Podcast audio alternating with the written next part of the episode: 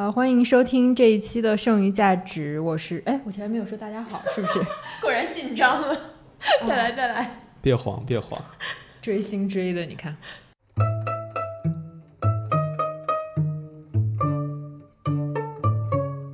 各位听众，大家好，欢迎收听。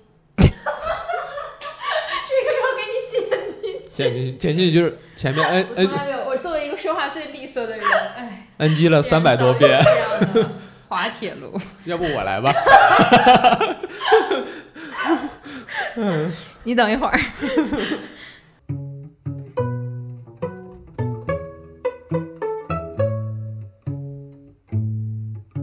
呃，各位听众朋友，大家好，欢迎收听本期《剩余价值》，我是黄月。我是傅诗野，呃，今天来了一位非常特殊的嘉宾，对，特殊到黄月都紧张，嘴瓢了两次才开场。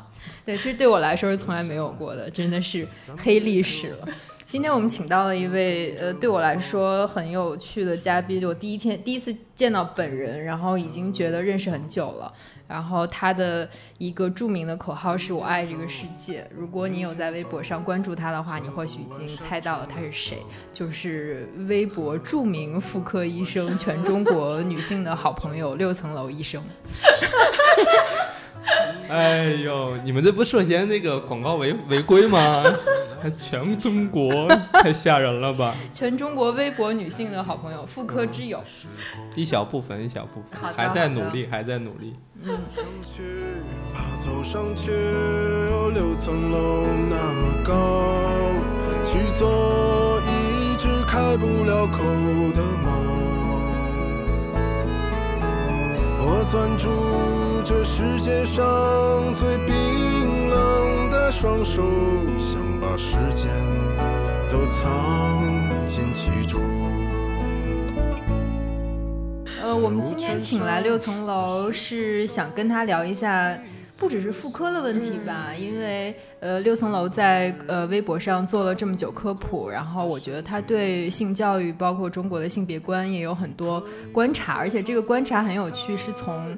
呃，女性最切身的身体，然后呃发发出来的，然后包括六层楼最近新出了一本书，名字叫《女生呵护指南》，我们也想在本期节目中聊一聊。然后他也马上要为这本书开启一个全国巡演，然后希望 希望听到我们这一期节目，并且对呃这位帅小伙感兴趣的剩余价值听众，可以追踪他的脚步去全国看看他。对，可以说一下在哪几个城市吗？一上来就开始打广告吗？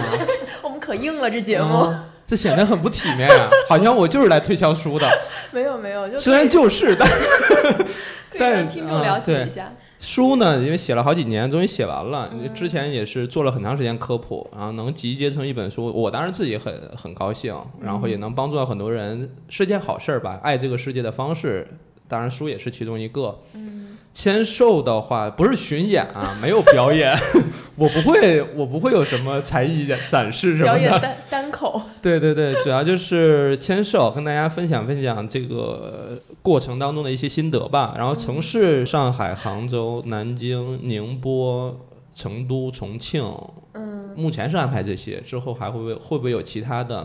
因为大家也听出来了，没有中原地区和东北地区。出版社可能也会安排，就因为这是已经安排到年底了，明年要安排明年的了。我的天哪！对，所以就是你知道，这个做科普也没想到会这么累，怎么弄得弄得跟小明星似的，真是我也不开网店呀。呃所以你最开始做科普的时候，抱着一种什么样的想法呢？嗯、最一开始做科普，我其实一开始是在豆瓣儿，嗯我就是反正那个时候也是一个奔着文艺青年的路线发展，看看书啊，看看电影什么的，然后会分享分享影评什么时候，发现老有人问这些女性健康的问题，但是这不问到我心坎儿上了吗？是不是？我就搞这个的呀。不是因为你分享了一些就是和女性有关的影评之类的吗？没有，完全没有。就那我在想他们怎么知道你？他们不是来找我问，是我哦看见有很多人问，哦哦，然后我哦一说看这心痒痒啊，这是太简单了，这题。太热心肠了。对，就当时就你也知道，几年前这个微博呃不是微博，豆瓣上那个宫颈糜烂就炒得很热嘛，哦对但这个一一瞅就是骗人的呀，嗯实在是手痒啊，看见难受就回答了一下。然后一一发不可收拾，回答了好多吧。我记得有一我自己还发了在小某个小组里发了一个帖子，说解答这些问题。现在大概有四千多层楼还是什么之类的，就大概是反正就很多了。嗯我因为我后来就不管了嘛，但就是说这个需求大家是有的。从那时候我发现说哦，原来需求是存在的。同时呢，因为我之前的医院呢，就北京的三甲嘛，嗯这个医院呢就很厉害，厉害到什么程度呢？对于患者来讲，全国各地的患者来讲的话，它其实是很多人的治疗终点。它就是是说个妇科专科医院吗呃不是，就是三甲综合，？OK，嗯我们叫什么航母级或者说超三甲综合吧，嗯就类似这样吧。基本上来的患者都是肿瘤、癌症晚期，嗯就普通的像什么阴道炎呀或什么这些，基本上没有人会去。嗯但是呢，反而是这些普通的、简单的妇科病更普遍、对，嗯更大众一些，但没有人去讲。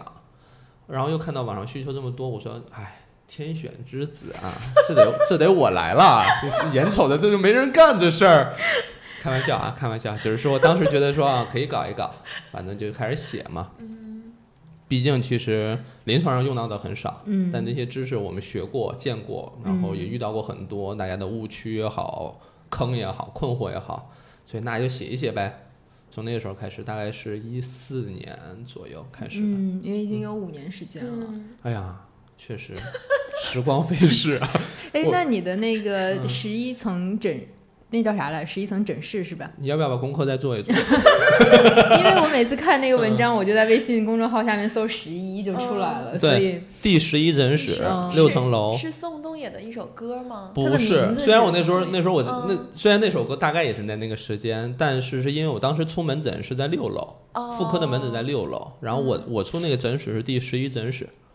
医生起名字嘛，就是很粗暴嘛，简单粗暴，就是我在六楼工作，然后第十一诊呃室，第十一诊室就是我的这个工作区间，那我就哦叫这个名字，然后我就起这样的一个公众号的名字，嗯差不多就这个意思嘛，没有什么很复杂的理由，也没什么，咱也不会讲故事嘛，嗯差不多就这个意思。哎，你那时候作为一个三甲医院的年轻医生，他工作会很忙吗？忙啊，嗯很忙。呃，我知道你要问什么，但是呢，那个时候啊，特别热情。嗯就是我虽然我病房里我管四五个病人，都是晚期特别重的病人，嗯但好在什么？上面有领导，领导会帮你去这个指导你方向，因为你本身也在学习阶段嘛。嗯同时，确实你你作为一个三线哦，你作为一个一线，抱歉，你作为一个一线医生，三线就是比如说一线、二线、三线，最高级就是三线嘛。三线医生他就会负责很多事情，你其实就是一个操作、执执行行这样的一个层面。但其实，在网上你可以有很多很简单的叫我们叫普通妇科，嗯的一些内容去分享，那我觉得热情特别高。那时候一天四五台手术，是手术之间是有是要是要有一个间歇的，这个间歇就是等病人送出去，等醒麻醉，然后再有新的病人进来。嗯所以我就在手术室，就会在手术室坐地上写那个科普，我天，不是强调有多艰苦，嗯是因为手术室有规定，就三把椅子，就三把椅子，一个就还轮不到你是吗？一个是麻醉师要坐，嗯一个是巡回护士坐，另外一个是主任坐，嗯剩下都坐地上，都是不是我不是夸大说有多苦啊，因为没得选，你就只能坐地上，嗯然后垫个什么床单或者垫个脚凳，嗯脚凳还不让垫，那个脚凳是比如说你手术台升高嗯垫在脚底下的，嗯不让坐，护士长很反正很在意这个事儿吧，就坐地上。那时候写，现在说起来好像很苦，但那时候没觉得。就手术间隙大概有半半小时啊，疯狂写，嗯，疯狂去去想怎么能把这个问题解答好。从最开始你主要科普的是什么？比如像宫颈糜烂这种误区，然后子宫肌瘤这些比较嗯常见的病症吗？对，基本上就是宫颈糜烂、阴道炎、HPV、嗯宫颈病变、宫颈癌，然后像子宫肌瘤、盆腔炎等等，反正就很多了。嗯都是一些大家反正一提起来就能想起来的，或者或多或少听说过、见过或自己经历过的这些，然后有误区的、弄不明白的、搞不懂的，或者别人瞎讲的。嗯有一些是别人瞎讲，我实在看不过去了，就是那种拔刀的那种。那也不是，现在岁数大了，也没那么 血气方刚了。对，就是那时候会很，就是很多了。嗯嗯，有很多读者，我我称之为读者了。嗯也算不上是粉丝。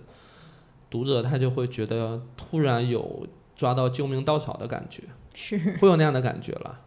然后我就赶快提醒他不要太盲目，要多看看别人的啊，有很多人都在写，你要看一看，不要只相信一个人的，对吧？这个一这一个人一家之言，他也很局限嘛，嗯对不对？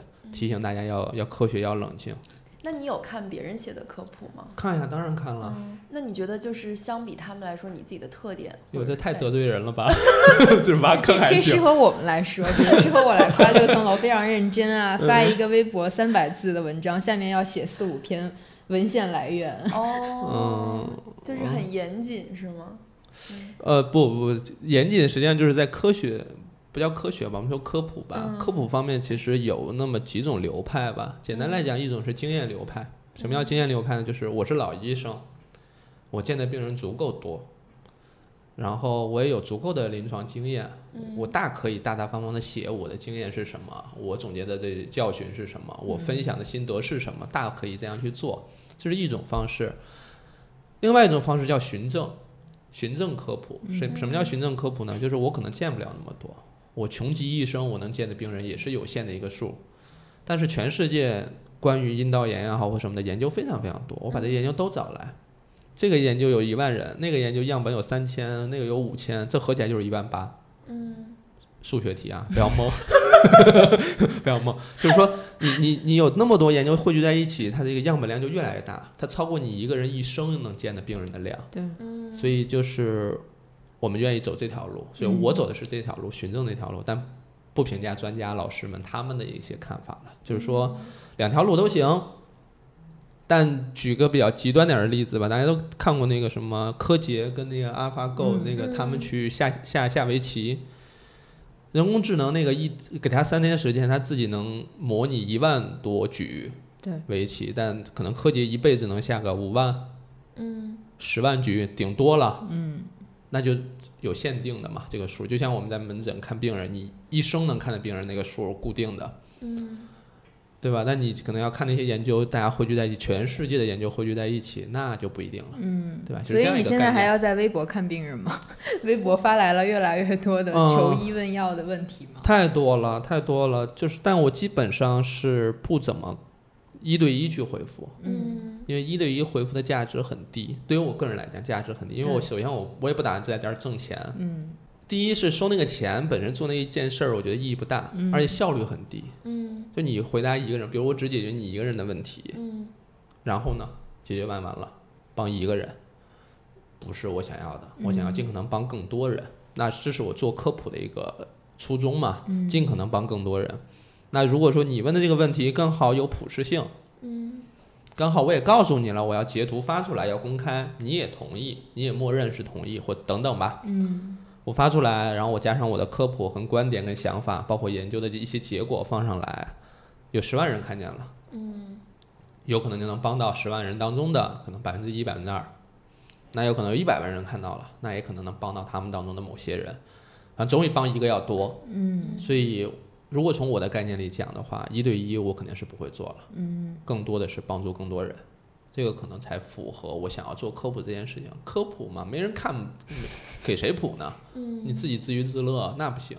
对，我觉得也是得益于像六层楼这一类的，呃，无论是哪个科室啊，哪个领域的科普，就我们现在对宫颈糜烂这种事情，就在二二十多岁的女生，我觉得认识的已经算是比较清楚的了吧，在城市里面，嗯没有太理想了，是吗？太理想了，每天嗯，每天还会收到。就已经过了五年了。对我跟你讲，我现在是那种我已经过了那种一开始特别兴奋的跟给大家分享，然后发现有人再也不会上当受骗之后的喜悦，后来又发现有人还是会去的，产生那种无力感，到现在已经木然了，就还是有。我觉得这还确实挺无力的吧，就像我们可能在文章里面一遍一遍说平权这个问题啊，说很多事情，这个教育平等啊、公平的问题，就是确实会有一种西西弗斯推石头的感觉。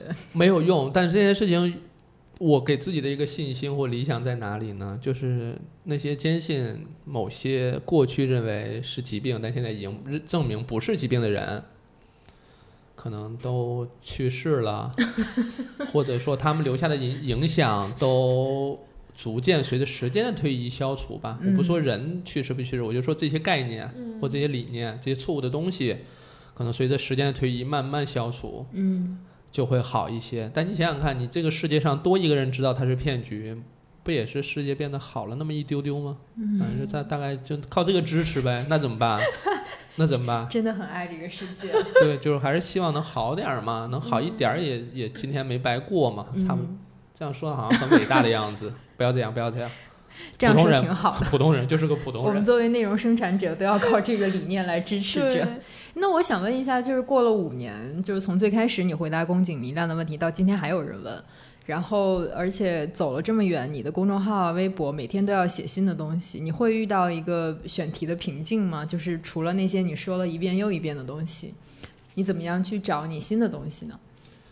嗯，我该怎么讲呢？首先有这个话题或者说枯竭的时候，嗯因为本身一个人的进步也是螺旋式上升嘛，你就兜完一圈儿又一圈的往上走。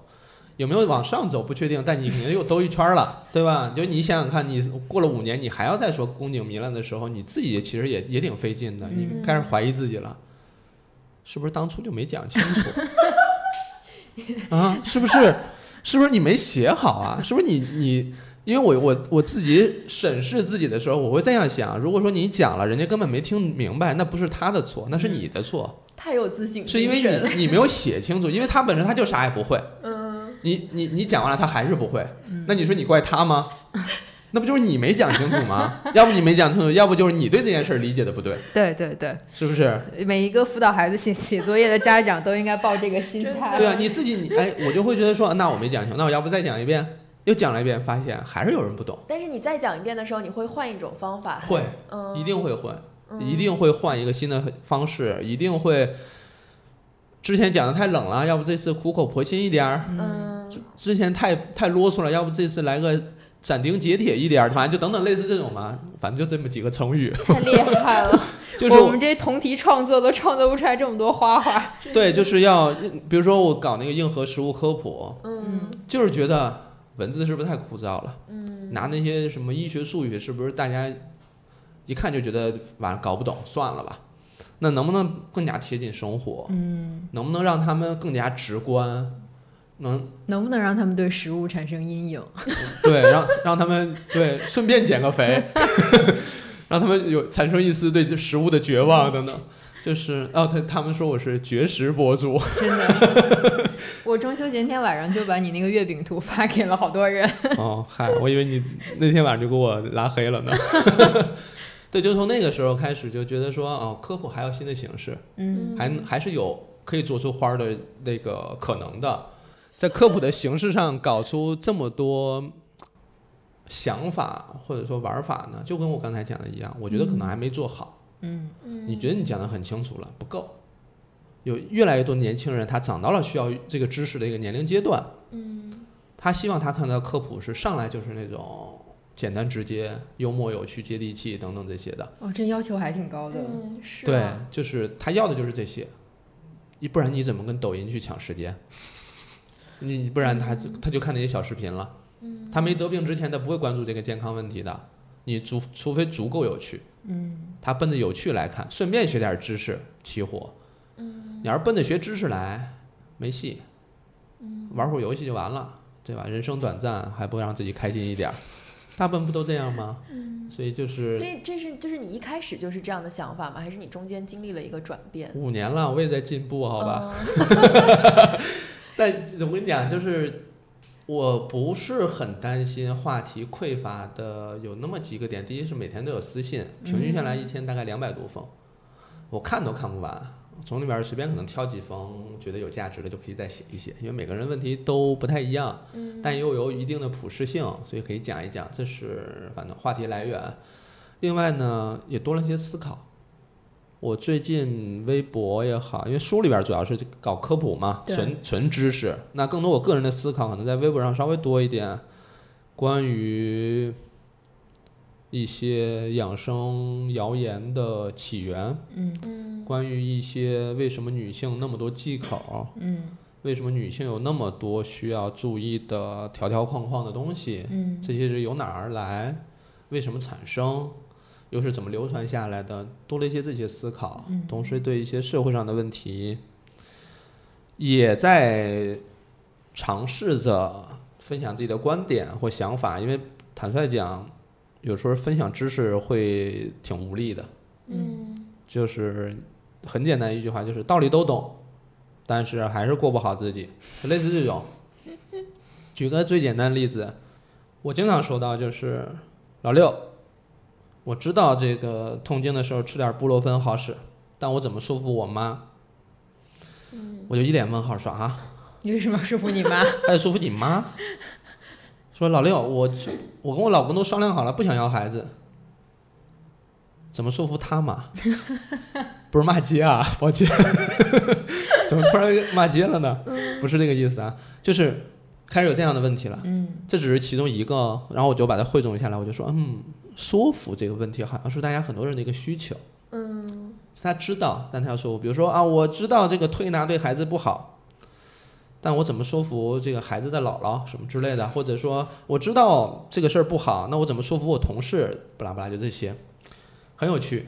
嗯这个问题你很有趣，我觉得我在分析他为什么需要说服的时候，我发现有些人试图说服别人，通过这种方式来说服自己，就他对这件事情并不是很笃定，他需要去通过说服别人来说服自己。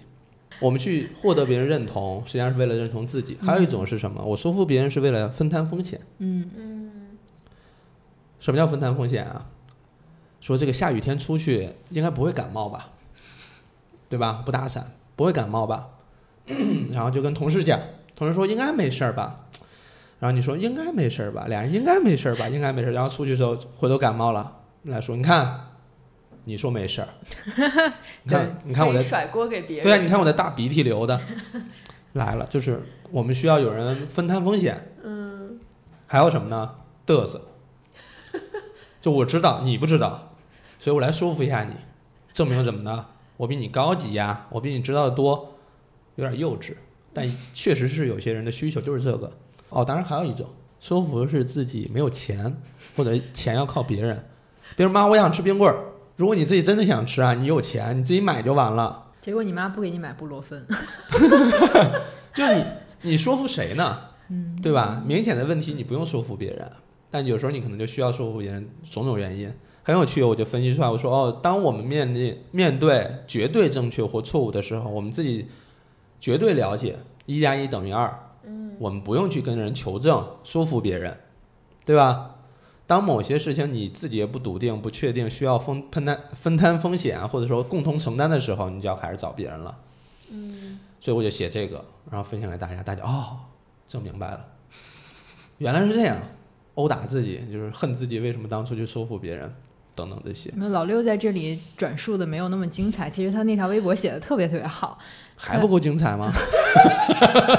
不如你的微博精彩是。吗？他微博上说的是什么？就是并不是你学得学到了什么或知道了什么，而是你真正相信什么才能决定哦那个太像那种博主搞的那种金句了，不不不，我 不我昨天还转发了这条微博，嗯就简直比巴迪欧的那个何为真正生活说的还要好。嗯，哦，你说那个没有错，就是简我我是怎么知道这件事情的呢？包括我自己，包括我身边的人，讲了很多知识，或者说让他们了解很多事情。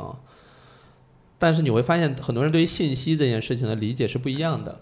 信息是你获得信息，你整理成规律，这是你获得的知识。知识运用到你的生活上，这是你生活的智慧，就是你真正掌握的东西。这是三个层级的信息的处理。所以呢，很多人就说你真正信什么，属于第三级，嗯，对吧？你信什么？你知道很多，学了很多，但你不信。比如说，我也学过中医，哎呀，不要提这个事儿了吧。提一提，我还挺感兴趣的。等会儿可以聊聊。嗯，比如我也学过中医，我还是我们班中医考试前三，因为我字写的不错。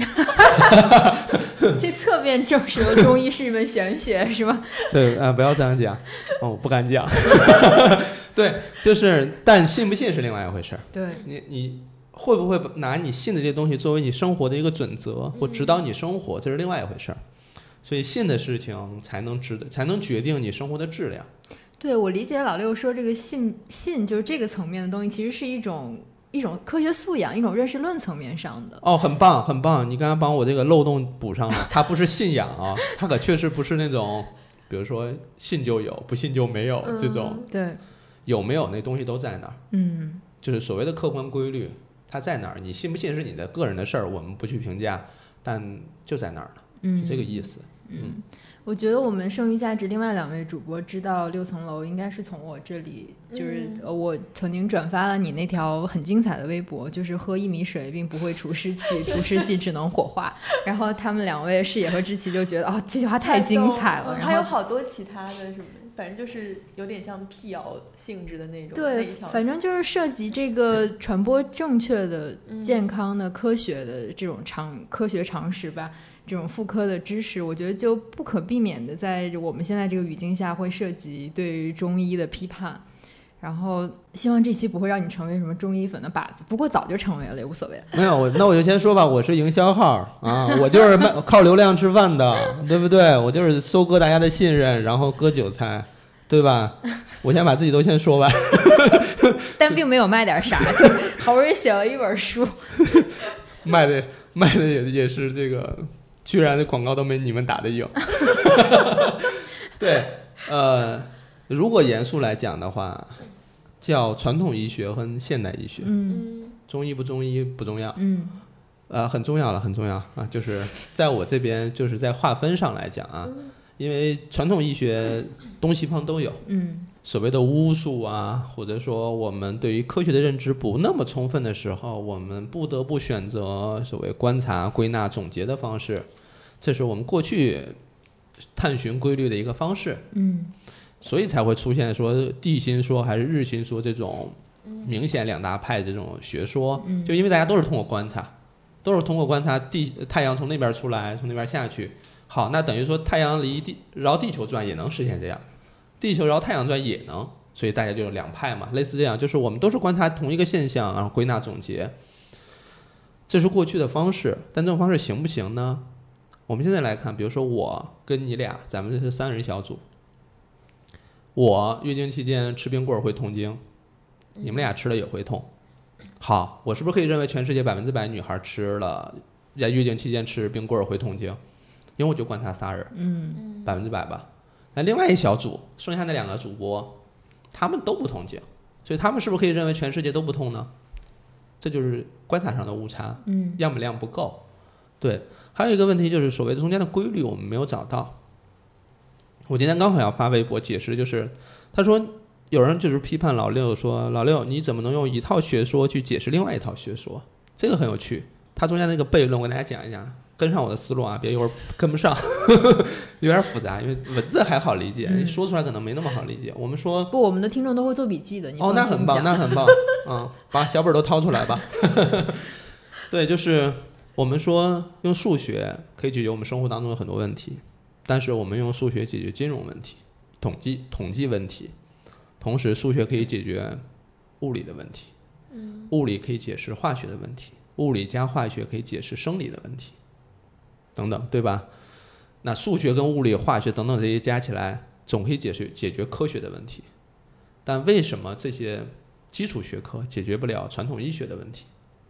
到底它是不是科学，还是它是一种文化，嗯或者是一些发展过程当中的某一个阶段的产物？嗯我们要去承认它能不能解释。所以本身这相互的科学的这些各种各种方向都应该可以相互解释的。嗯如果你不能解释，很有趣，那你可能不能把它归在科学里，那你就把它承认它是文化的一部分就好喽。嗯但他们不愿意承认，他们愿意承认这是老祖宗传下来的精华。嗯但精华这东西你也不能说是传统东传统的好东西，对吧？你你主要能解释一下吧，你解释不了你怎么办呀？就解释放不了就就放在中只间，看自己能解释对呀、不尴不尬的这个这个位置，嗯，很难受，我看着也难受，所以我就写一点科普文章什么的，然后被骂一下，是吧？各种骂的，我突然现在总结下来实在太多了，我都不用你们骂，我自己说就好了。是我这辈子没有见过正经的中医，对吧？我眼眼睛不好，瞎，可能没没遇见，运气太差。即即使在医疗圈混了这么久，也没遇到正经的中医。即使考了第三名也没有用。对，字太好。对吧？然后你就是对我确实我也不是冰箱，我没有办法评价制冷，对不对？对不对？就类似这种，我也没文化，没看过几本书，一说起来叹气。他们会说，而且很有趣的一点，分享一下，就是有些呃有很多东西在流传的过程当中会出现偏差。对。现在我们知道，我们十年前拍一张照片，到现在我们把那张照片找出来，它会随着岁月的痕迹有颜色的剥脱、颜色变化，就那种确实是洗出来的照片了啊。即使是这样的东西，都有可能会变化。比如说那文字呢，语言呢，嗯，包括医学研究结果呢，两千年前或几千年前的东西，它是不是靠口口相传？有纸的记录吗？大部分都丢了，对吧？那在这个丢的过程当中，是不是有人开始总结了？他怎么总结呢？道听途说，已有的这些资料，嗯，或者说找一些不知道哪里找，或者他自己补充一些靠想象，等等，汇总出来这个东西，你说它是不是真的都特别有效呢？我存疑，好吧，嗯但这个过程它是这样传下来的，嗯嗯，所以有很多，比如说过去的医书都失传了，传不下来，然后有人又新编转出来的，是不是真的尝过百草？不知道，嗯是不是真的有效？不确定。那在这样的一个流传过程当中，我们就会是不是可以合理的怀疑一下，嗯嗯，对吧？算理性吧这段话 不仅理性，而且说的特别温柔，对，就是还感觉也是在中医跟中医粉的不跟传统医学粉的斗争中积累了不少话术没有经验我，。我实际上不是跟某些人、某一群体去对，我们为什么不去跟那些错误的、还在影响着更多人的一些不合理的、不科学的医疗方法去对，去去去去去对对抗一下？好像显得很对立，就是提醒一下吧。但我觉得在你微博下面可以看到，呃，这种反对声浪或者批判声浪比较高的，其实都是跟传统医学比较相关的内容吧。就这一部分激起的声浪会比较大。大概是因为这个事情，所以他们就说老六总是发这些夺眼球的，可以带来流量、有热度的话题。我并不是因为这个话题热我才去聊，是因为这个话题本身它存在，它有问题，值得一去讲。它火不火，我可能都会去讲，都会解释一下我的看法。嗯对你刚刚说这事儿，我想到一个问题，就是当然就就比如说你刚刚说，比如说以前的医学或者说传统，它其实是口口相传，它的准确度哦，不全是啊，就有一部分是口口相传。对对对，它的准确度是可以怀疑的。然后我就想到，因为我是学人类学的嘛，然后嗯就是在人类学之前有一个派别，他会怀疑说现代科学其实它的这个信度和效度也是非常值得怀疑的。就是之前有一个呃法国人类学家，他叫拉图尔，然后他之前写过一本叫《实验室生活》，嗯就是他去这个科学实验室里面，然后去观察他们是怎么做实验，然后就就是他是把整个这个过程当成他的一个实验，然后他就会想说，比如说我每次操作的时候，或者是我设置对照对照组的时候，其实也是有很多人为的不可控的这个东西，是的，对，在里面。那就是你你怎么看这个东西呢？很好啊，科学嗯就是这样的呀。我先我先放一个结论在里面，科学就是在左右打脸当中前行的。嗯所以打脸就是我们的本质。就今天老刘发这个说出了个某个观点，明天说新的研究出来说老刘说这个明显不对，嗯我出来就鞠躬道歉，抱歉，我说错了，或者不对，有新的是这样的、o k 是这样一个概念。科学是这样的，它是可以证伪的，嗯它允许证伪。同时呢，科学是需要要求重复的。什么叫重复？就你在相同的条件下做出这个实验结果，我今天做，按照这个相同的实验结果去做，一样能做出来，可重复的。嗯可重复是指什么呢？有个词叫复制，就是这个疗法对你管用，我要要求让对他也管用，我要要求让对绝大多数人管用，它普世。嗯我不能说这个事儿对你管用，对别人不管用，那叫什么疗法？嗯那不叫疗法，那可能只是发现你个人规律而已，就大概是这样。所以科学本身接受打脸，接受重复，接受不对，接受反复验证，也接受过程当中的偏差、误差。为什么有医学统计学？它就是为了去发现那些实际结果没那么明显的，有一点点小差异的，它得靠大量的统计工作啊，小数点后零点零几，嗯来判断它是否真的有价值。就是说它很小的那个价值，我们需要用统计学去发现它。类似这样，就是科学它有它一套帮自己自我纠正的一个方法，嗯保证自己尽可能还是在一个探索真相的路上，嗯不会走到所谓个人崇拜，嗯或者所谓某种偏颇的路上去。但反观某种所谓疗法也好，或者文化也好，国外也有了，国内国外都有，不允许反驳，不一定能重复。你说不对就生气，对不对？挑着各种难听的话来怼你，等等，诸诸如此类，像类似这样的情况，我们不值得怀疑一下他为什么是这样吗？那什么样才不值得别人怀，不能让人怀疑呢？不能纠错，就是禁忌（括号冒号尚不明确）这一对种。对吧？你比如我们举个很简单的例子，个人崇拜，嗯个人崇拜不要往这个这个饭圈或者什么 CP 圈往那边儿跨，我们就说个人崇拜这件事情，是不是不能说那个人坏坏话？说那话是不是要把你踢出去？对吧？那就是神啊，那你怎么能随便说呢？你是老几？你随便你你你了解他有多努力吗？不是说不说饭圈儿吗？就类似这种，你你你这个个人崇拜没有，比如说追星这无所谓，嗯大家的正常的应该叫心理需求吧，嗯我不知道什么需求了，反正就是这个是无所谓的。但在某些有确定事实的情况下，嗯它牵扯到健康或者什么之类的，我觉得不应该这样吧。嗯个人个人观点啊，要喷喷我一个人，跟人剩余价值一点关系没有。个人观点，个人观点。那你觉得在这种科普现代医学的过程中，是不是只能争取中间派呢？就是对方阵营里的人永远争取不过来呢？哦，他们经常说叫不醒什么你永远叫不醒一个装睡的人啊，对对对对对，嗯其实能叫醒，但前提是你要知道他在装睡，而且前提是他他他在承认他在装睡。对，还是真的睡，真的睡就算了，嗯对吧？大家现在睡眠质量也都不怎么行，不要相互打扰 不要相互添堵。所以我经常给自己找了一个安慰的话，叫什么？就是过好自己很重要，嗯，比说服别人更重要，对，嗯对吧？大概是这样。但但我明我明明每天都在说服别人嘛，我明每天在搞科普，在说，你知道我说服的是谁吗？中间派当然包括，也包括那些愿意相信科学的人，但他们不够笃定。嗯对，但是心态还是有一定程度的开放的，能够至少听进去。是是是，就是让他们，我我希望实现的一个目标是什么呢？他们不去折腾自己，也不去影响下一代。对，嗯上一代说的难听点儿，我已经放弃了。我也差不多。愿意跟愿意跟上就跟上，跟不上那怎么办？你爱这个世界，但你救不了所有人啊，嗯，是不是？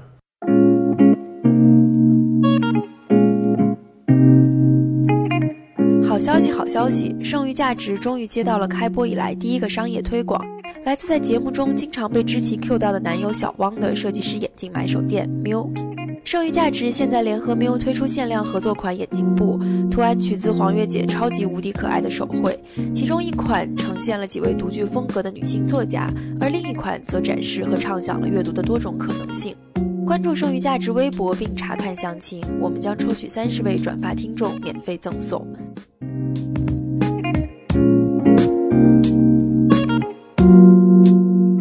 学的那年，九月一号晚上，应该是你做了一场关于性教育的直播，那个我转发给我的另外一个阿姨，然后因为她的女儿在读高三，OK，, 对，然后这那应该把这本书送这个。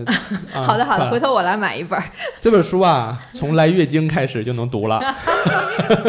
好好，抱歉抱歉，你继续。我把那个直播链接给我小姨之后，然后她非常的犹豫，然后就会说为什么要想到发给她这种东西？我说我表妹已经高三了，我说也应该了解一下这个东西。他说他要再进行一段时间的心理建设，嗯我就在想。在他进行心理建设的这段时间，可千万别出啥事儿。哎，是不是有那种紧迫感？嗯会有那种紧迫感吗？孩子马上就长大了，问题就在身边，我的妈呀，怎么办？对我，我我晚一天说，会不会他就已经去开房了？去年 Me Too 运动之后，嗯然后包括中国一些中小学出现这种性侵之后，我都会跟就朋友家的孩子，比如六年级或者小初中，嗯。我都会告诉他，就如果男老师要接近你，哪些方法是错误的，你嗯。在什么情况下应该说出来，应该怎么说。我确实会有这种急迫感，就希望女孩能够尽早学会保护自己。但这个东西就是我我我觉得大多数人都是给的警示，嗯。都是立一个警告牌儿在那边那种感觉，不对，嗯不是这样的。嗯呃，很多家长立警告牌的原因很简单，因为他不会，嗯，他讲不明白这个事儿。对那立警告牌这个事儿太容易了，嗯说你别那样啊，还说哪样啊，就那样。对，其实就是我觉得究其根本是家长也就他们那一辈人也没有过接受过好的性教育。家长要反思，嗯他要反思的是什么呢？我为什么没有办法跟孩子讲？嗯，我为什么讲不出来？就是我觉得孩子没有错哦，是，就是因为他的家长当时也没有跟他讲过这个事情。那，为什么这一代不改一改？但他的家长已经是六层楼放弃的那一代人了，这一代还可以还没有放弃，还没有放弃，就是想要放弃。对啊，我觉得刚刚黄月说就很有意思，就是他小姨的意思是说，其实我还没有准备好，就是我就是嗯这个心理建设其实是家长给自己做的。我就记得我当时写那个儿童盘点什么的，就是很多时候是家长不知道如何教育孩子，所以他会搁置这个事情，但可能在搁置的这个过程中，就是也是有潜在的危险的嘛。危险肯定是存在的，嗯。但是很多家长就是他有这个顾虑，或者说他要准备，但他怎么准备呢？是就是拖着呀，嗯他不真的准备，对，我他就说你不用拖着孩子准备，你这会儿这给他看，不就不用你准备了？他就是拖着到孩子已经经历了，嗯，或者说等着出了事儿，他才对哎救世主一样上来，不行晚了，嗯所以家长要先学，你得先学会这些。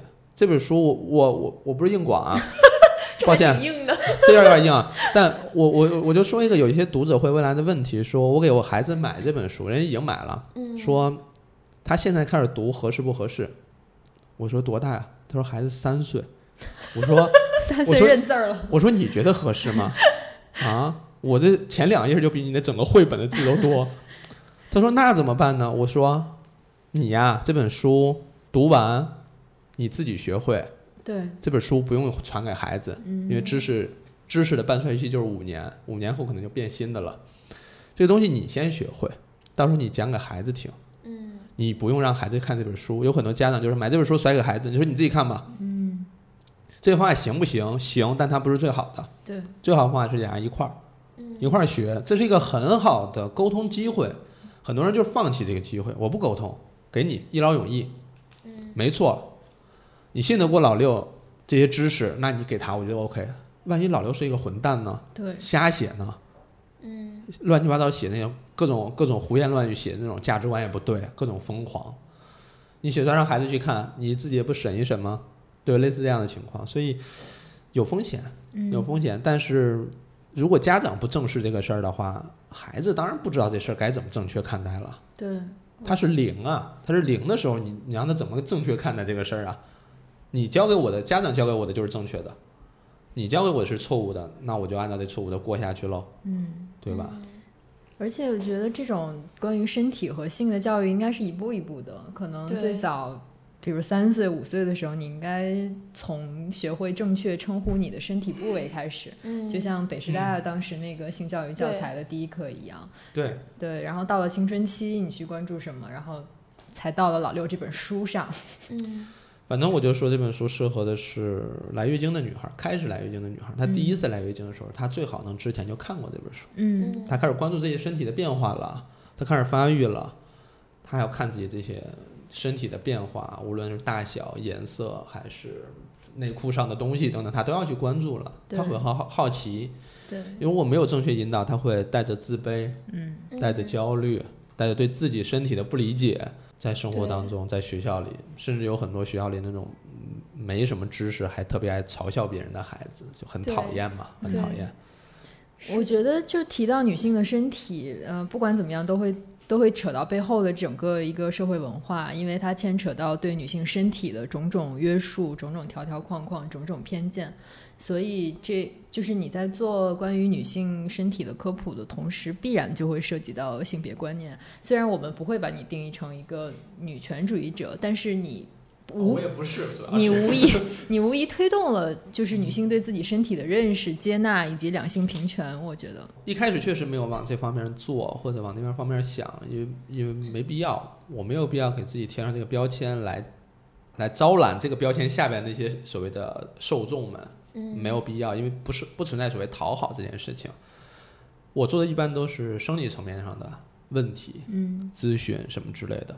那做着做的过程当中，你发现女性在当代啊，似乎要承担更多的风险跟问题，嗯不是因为我做了妇产科我才认为这件事情，而是从因为我也去泌尿外科待过，就是我们普世认为的男科、嗯骨科、内分泌什么都待过，那发现女性确实要承担更多的事情。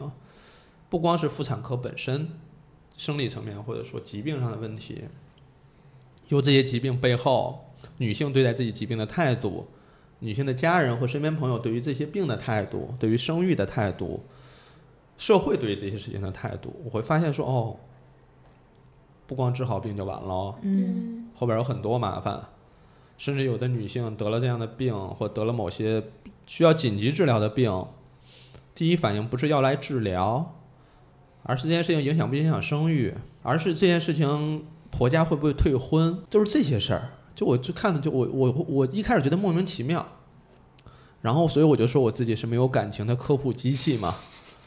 没有性别，没有感情，我我就是专注在科普就好啦。我就学那些美妆博主，天打雷劈，人家今天也是要化妆，对吧？今天分手也化个分手妆，今天怎么化个什么？还有分手妆这种东西，就等等嘛，就是你无论外边变成什么样子了，今天还是化妆啊，这个口红的色号真的超符合我今天的心情，等等，就是就你会觉得他你控制一下，对他特别专注在这件事儿上，对不对？就是那我是不是我也专注在这个纯科普这件事情就好了？嗯后来发现不是，就你知识啊、生理生理层面你都讲完了，他仍然过不好他自己，费了劲了，我就开始恼着急，我说：“哎呦，得讲多少遍呀、还是整不明白。后来就发现他不是不明白，他明白，但他受到各种阻力。是我就在想啊，那女性可能确实受到更多的问题或者说困难，所以我之前跟出版社去讨论书什么之类的，要起个女生女生呵护指南这种名字，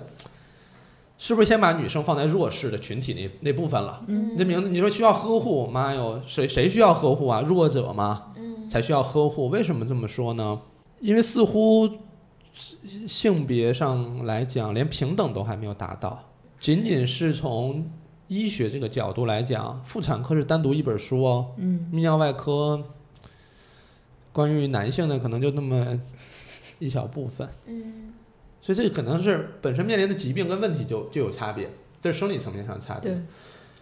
从生理结构来讲，女性就是容易得各种各样的病，这是生理结构所决定的，她就是面临各种各样的问题。就像每个月都要来一次月经，那男性就不经历这个事儿，那至少女女性每一个月都有这样一个事儿，有的可能还要延长、推迟，什么量多量少、颜色什么的，慌的不行。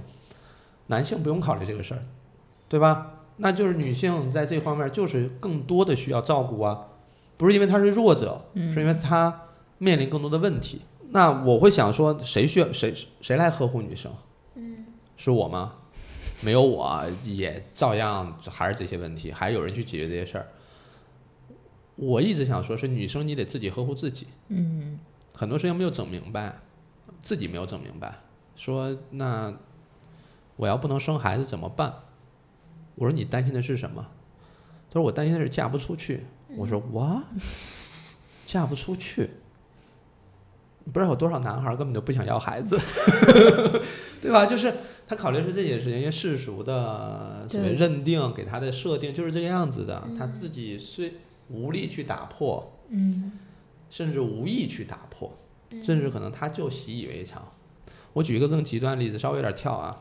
就是我前两天我发微博说，你有什么活到活到现在这个岁数，你有什么特别值得骄傲的事儿？有两条留言引起我注意，有一个妈妈说我生了一个聪明的儿子，另外一个妈妈说我生了一个漂亮懂事的女儿。嗯，很典型的两种。当时我就惊了，我说啊，聪明的女孩不更好吗？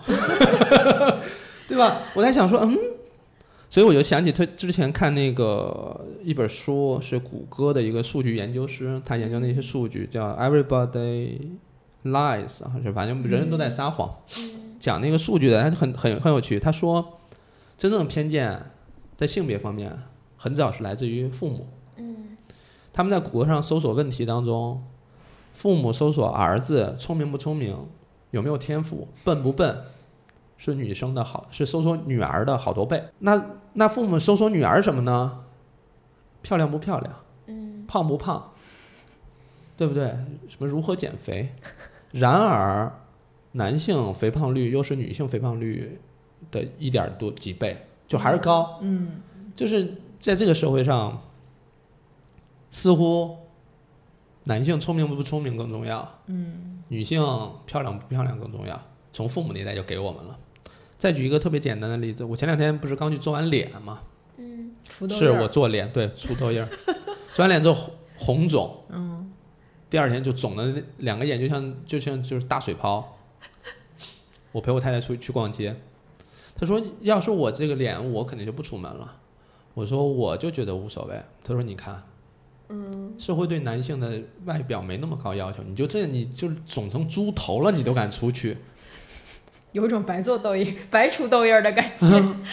你都肿成这样了，你还去？但这两年消肿了，他就说这个事情，我觉得嗯，好像是哦，嗯好像是啊。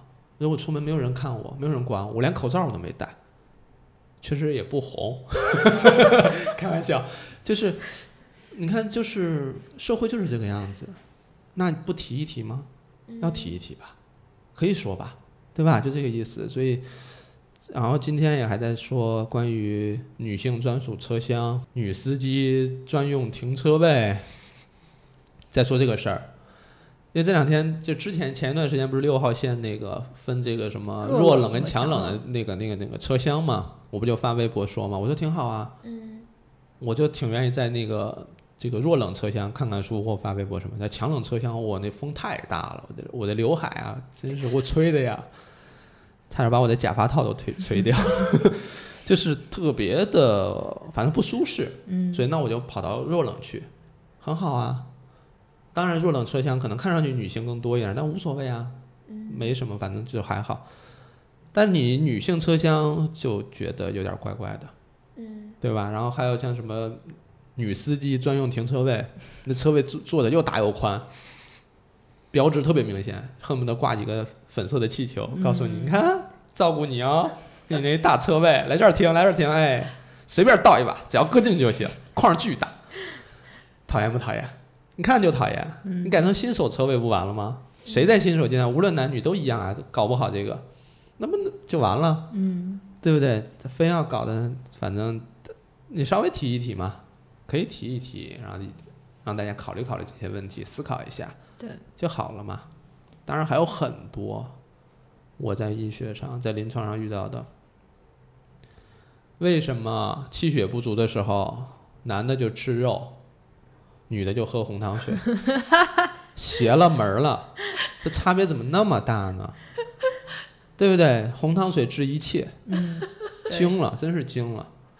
而且这个物资匮乏我们都能理解，对不对？然后资源的不不公平分配我们都能理解。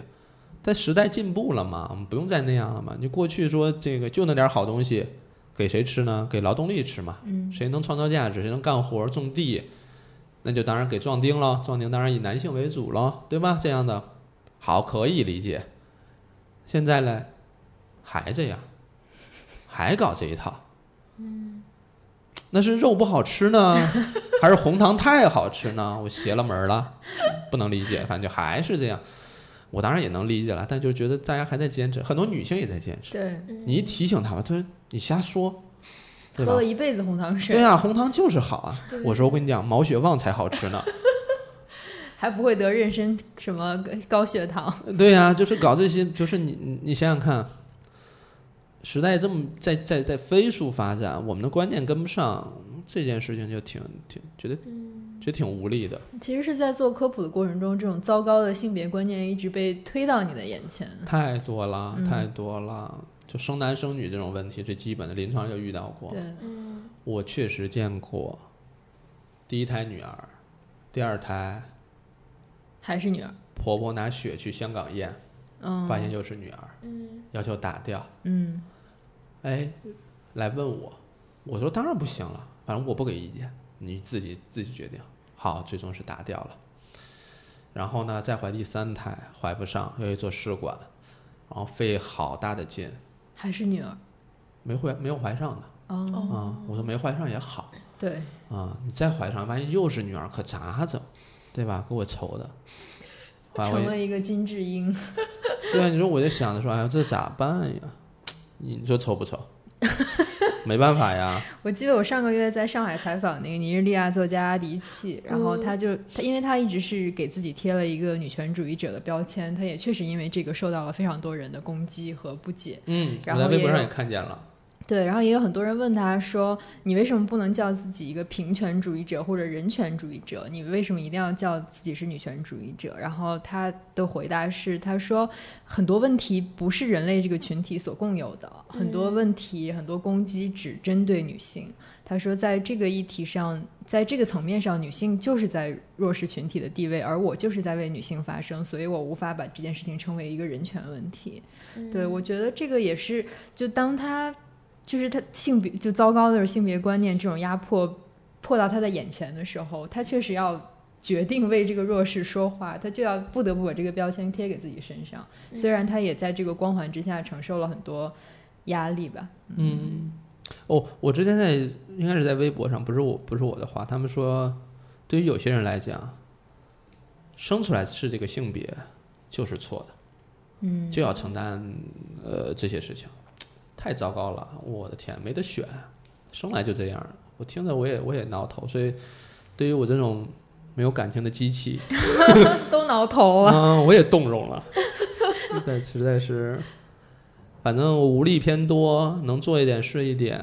嗯，但大多数情况是基于生理的差异上，嗯尽可能寻找一个平等的一个平衡点。嗯也不是什么争取特权，对，也不是说说替女女性发声，大概是替不公平发声吧。嗯大概是觉得我自己实在看不过去了吧，可能说两句，偶尔偶尔说一说，平时还是专注在这个美妆，什么对吧？烫染发、室内装潢等等这些我擅长的领域。你应该去做个段子手，我觉得。对对，应该去做什么脱口秀？我想到今年上半年有一本书出来，是英国的一个妇产科医生哦写的，我看过那本叫亚当凯。对对对，对，那本书原英文原名叫《This is going to hurt》，但是中文翻译成了什么？特别邪门儿。对，绝对笑喷之企业医生日志。哎呀，我就觉得那个书的翻译太奇怪了，太讨好那些想做畅销低水平。就一下子从一个医生的那个非虚构嘛，然后嗯变成了这种什么机场和地摊儿畅销读物的但那本。书还挺值得读一读。是的，哦，我我之前去西安签售的时候，就有一本读，就有一本就有一个读者拿那本书来让我签，我觉得也是很合适了。你们都很有段子手的潜质。然后我就惊了，我说，哎，不不买一本不买一本我的吗？他说哦，等一下，我等一下，然后他又去买了一本，然后两本过来签。我说这本书我没办法签，因为那是人家的，人家是作者嘛，嗯我不能签我自己的名儿，这不疯了吗？太逗了。但那本也挺有意思的，有意思，有意思。那本是基和推荐的吧？嗯还是什么？而且它其实直指了英国鉴宝制度的很多很多弊端。很有意思，就是英式的幽默，嗯很有趣。然后呢，如果有机会看一下原文，嗯更有趣。就是当然你要想保持幽默有趣，看看原文实际上是好很多。嗯因为我我是想要当这个，我我我确实有一个个人理想了，是搞那个脱口秀。哦，你真可以，你快去吧，呃开放麦什么的，可以去尝试一下。我记得亚当凯的那本书里跟跟那个读者解释他为什么选妇产科，他是嗯因为觉得这个老年病科和皮肤科让人浑身难受，因为你要嗯去摸牛皮癣啊，然后你每天都要送送走一个人，然后你在妇产科还是可以时不时迎来新生命的。然后对，然后他把妇产科称为小叉海语叉科，就是那个叉字代表了那个字。哦哦嗯哦哦，但是那个书里的时候，书里是确实是写了那个字的。然后我就想问老六，为什么当时选择了妇科？哦，这是因为这应该是第一个问题吧？我在提纲里确实写的第一个问题，被我到最后才想到了现在。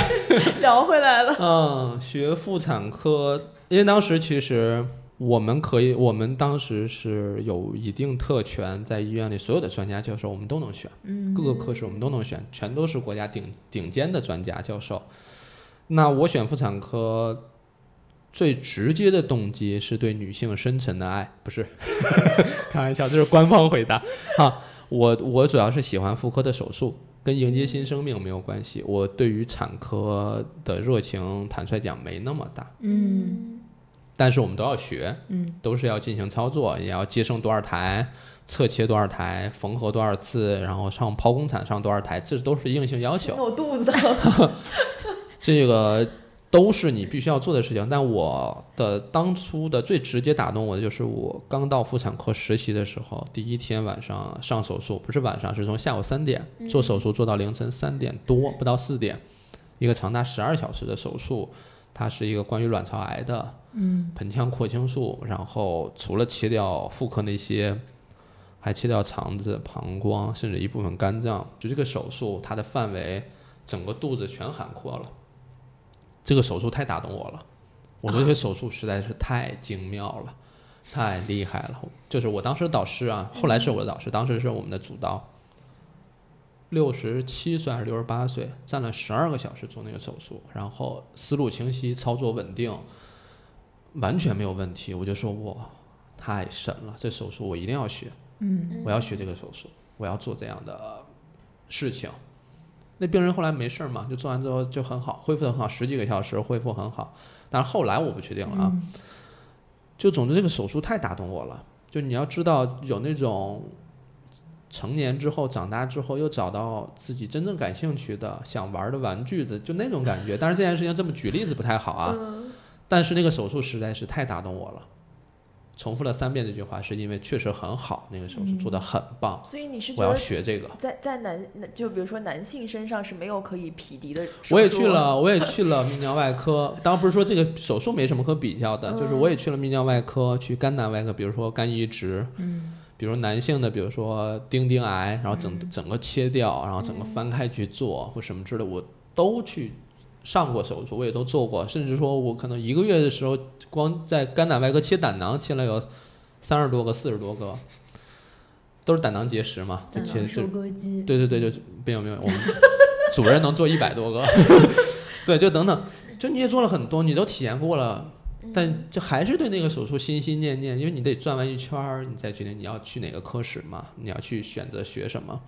转完一圈之后放不下，还是觉得那个好。嗯，就是你很难排除是他是不是先入为主，对，有这样的风险，但确实放不下了。那你说人生就反正也不能绝对理性吧？确实当时就喜欢那个，就搞那个了，就去了，确实得偿所愿。到学妇产科的时候，天天都是那样的手术，天天泡泡在手术室，啊，天天泡在手术室，嗯，如鱼得水，太喜欢了，就是整天泡在手术室，然后不该我值班我也去，因为那时候住在医院嘛，嗯，几乎不怎么回寝室，就是要去上手术看、观察、学，有机会让我上台最好，要不缝两下也好，反正就是特别积极的，那会儿就热情，想搞这个事儿。就一个是一个呀，那多好啊！成就感也有，然后你自己做手术的成就感也有，学习进步的成就感也有，简直就是人生的光辉的那个那个阶段，就是。前所未有的快乐。对，我觉得医生的这一层喜悦，可能是普通人比较难感受到的。我记得之前看理想国出那本书叫《打开一颗心》，嗯，是一个英国的心外科手术写的传记嘛。他也是讲自己小的时候看，就是偷偷的去一个太平间里观察尸体啊，观察他们最后的处理，然后到最后他成为一个杰出的手术，然后为每一场手术而感到激动。他因为他当时是站在整个心外科手术的最前沿，然后他接触的每一个病例，有可能就是全世界最难的病例。然后他，我觉得同时结合着那种人类拓展新知的喜悦和拯救生命的喜悦。呃，拓展新知我不敢讲，拓展新知不敢讲，因为医学的前沿到底在哪儿，我我我没有资格去评价这件事儿。但是确实一想到这个手术非常复杂，就想上去看一看。嗯。想去学习一下，甚至是不是有机会上去操作一下？嗯，就在想这件事情。就所以那那段时间，因为妇产科就我一个年轻的男医生，嗯，领导都说这人疯了，真的疯了，恨不得住在手术室那种，就是疯了。我觉得机会太难得了嘛，就疯狂去学。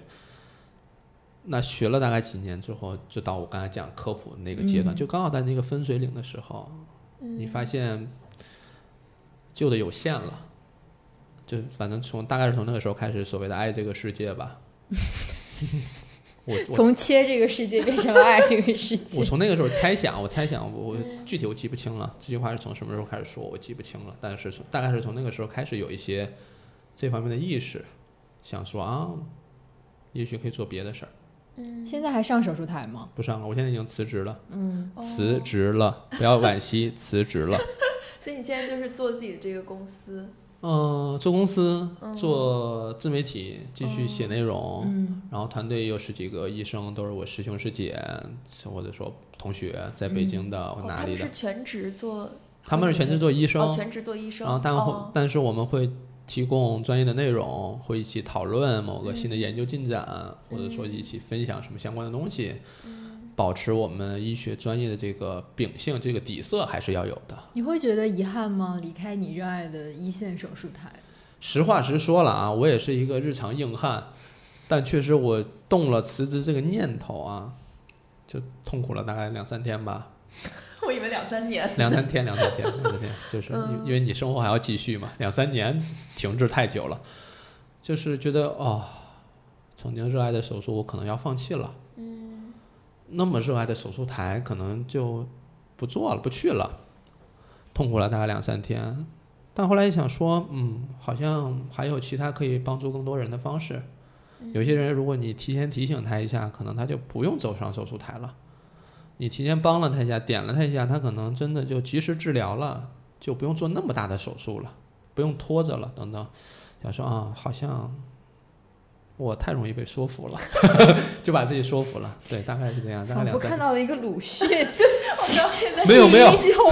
不要不要不要不要不要没有没有没有，就完全是个人的一小心思了。就是后来就提辞职，然后医院不同意，不放人，扣着，让你他说所谓的冷静期，你要再考虑考虑，离婚了，就类似这种，他让你给，因为他就本身劳劳动那个什么规则上就是什么，你第一次提。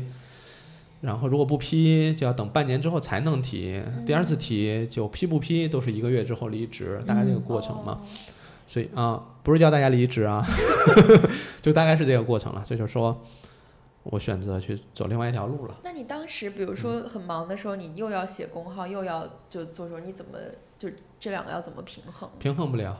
无法平衡吗？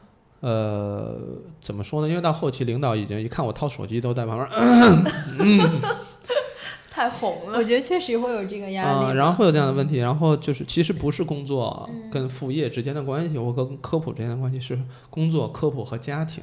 嗯，呃，有一段时间我太太非常生气，啊，结婚了，大家不用想了，结婚了，没有办法在节目当中展示我的婚戒，但就是家教特别疼，开玩笑，就是那段时间就会出现什么问题呢？就是我太太说想跟你约着去看一场电影，好像都要提前一周约，嗯。还有可能爽约，嗯。就有可能你因为其他事儿忙了就不去了，或者说啊这儿有个热点要写一下，我就不去了，就大概出现这个问题了。三者权衡不了的，嗯，嗯你很难去决定好。你尤其是你白天在在医院工作一天，晚上回来搞科普，嗯最极端的大概有三个月时间，大概每天睡三到四个小时，不算夜班啊。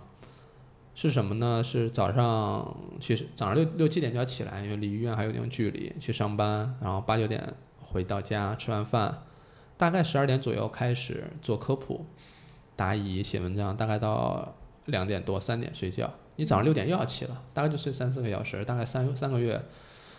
哎呀，也就是年轻能扛住，我娘岁数再大点儿的都扛不住你。那个时候多大？那个时候二十八九、二十七八岁差不多。哦，所以那时候同行会对你有一些批评吗？同行还好，你也看我这个人，其实还是挺招人喜欢的，是吗？确实挺招人喜欢的。他当然这不值得嘚瑟啊，就是就是有很多老师或专家，他们会看我的公号，所以早期很早的时候，嗯倒也不是主动推给他们，因为我很少在我自己的生活圈子里去推这个东西，就他们会看啊。然后我当时心态就是啊，很好，有专家、老师、师兄师姐帮我盯着点儿，看看是不是有什么错误，他们会提醒我，我就再改嘛。呃，也有提出一些批评的，说应该更严肃一些，嗯对待医学，对待这个事情。那时候我对科普还没有那么强理解，说我确实也尝试写的更严肃一些，发现就没人看了。嗯说你看我就是吃靠流量吃饭的嘛，所以我就想说写的更接地气一些。到慢慢的后来变成说，你得说人话吧，你人话他们才听得懂，他们能看得下去。你写的够专业，但他们看不下去，就等于白写。所以你还是要写的，他们能坚持看完，嗯，那这个意义才，他们才能表看清楚你完整表达的意思。他们看完开头就走了，那你表达啥呀？对。对吧？我觉得很多人可能对科普这个工作不是那么了解，觉得科学家或者医生顺手就做科普了，这件事情很简单。但其实科普本身是有难度的，就你如何用呃用可读性高的文字把科学道理讲出来。然后另外一个就是，它还是涉及一个科学共同体，或者是说医生共同体对这件事情的偏见。我很喜欢的一个呃美国的物理学家叫卡尔萨根，也是当今著名的一个科普作家。他当时给美国电视台做了，是物理学家哦，我我就是一个小 小医生，普通人。当时他做了给美国的一个电视台做了宇宙的那个纪录片之后，非常非常受欢迎。然后他受到了非常多来自同台的批判，就是说他太迎合大众啊，然后呃，怎么说就是考仿佛脱离了那个很高，然后离地很远的那个共同体，然后所以不够严肃了。他后来也是辞职，从大学离开，然后专门去做科普工作。对，我觉得这个要看你的，就是你心中的受众是谁。就比如说像一个科学共同体，或者说一个职业共同体。其实它的它的受众可能并并不是面对大众，就它里面所很多的知识生产，其实都是我们这个小圈子里面的一种，对，很精英的知识生产。但如果你面对大众，就像刚刚六层人说的，我觉得印象很深的一点，就是说你要去跟那些用抖音、用快手的人抢占他们的时间，其实这是一个非常就是相对来讲比较下沉的用户群体嘛。因为他们需要啊，嗯，不能等他们得了病再告诉他们，来不及了，他们可能已经跑到无良小诊所去了，等等这些。但我想起我之前说我做科普的时候，我室友，当时的室友就同学嘛，嗯，然后我说我跟他就是现在还是好朋友嘛，但是就是我那时候跟他说，我说我要辞，想去做科普，他说一句话特别有意思，他说啊，科普这件事啊门槛就是不高，所以这件事情本身可能就像是你的一个向下兼容，嗯，去做了一个就是你特别手拿把掐的事儿。那过来后来几年，我们又见面，在同学另另外一个同学的婚礼上又见面的时候，他就说：“哦，这事儿好像没那么简单。”嗯，对我不是说这件事有多难，我只是说，它确实不像我们想象中的那么简单。嗯，说难听点吧，它是有技巧，对，它有方法，对，而且还要有足够的耐心跟坚持。嗯，当然还要聪明，因为你要先把这些知识搞懂嘛，你自己搞不懂，你怎么讲啊？是的，对不对？好像是差不多这些。呃，今天很高兴请来了六层楼，我们跟他聊了聊他的妇科医生之路，然后到现在走到了科普这条路上，然后并且已经在全职做科普。然后我觉得，我个人觉得这也是一件非常有有勇气的事情吧。无论之前投身手术台，还是现在投身整个。并不那么容易和并不那么简单的科普事业吧，然后也希望大家能够去购买这本《女生呵护指南》，无论是女生还是男生。呃，我觉得你要树立一个正确的性别观念和生活观念和健康观念，可能要从我们每个人认识自己的身体，然后了解自己可能会遇到的疾病开始。呃，那作为一个小预告，本周五要播出的《剩余价值》，我们的嘉宾还是老刘，我们会来聊一下痛经的问题。好，那这期节目就到这里啦，谢谢大家，拜拜，拜拜，拜拜，拜拜。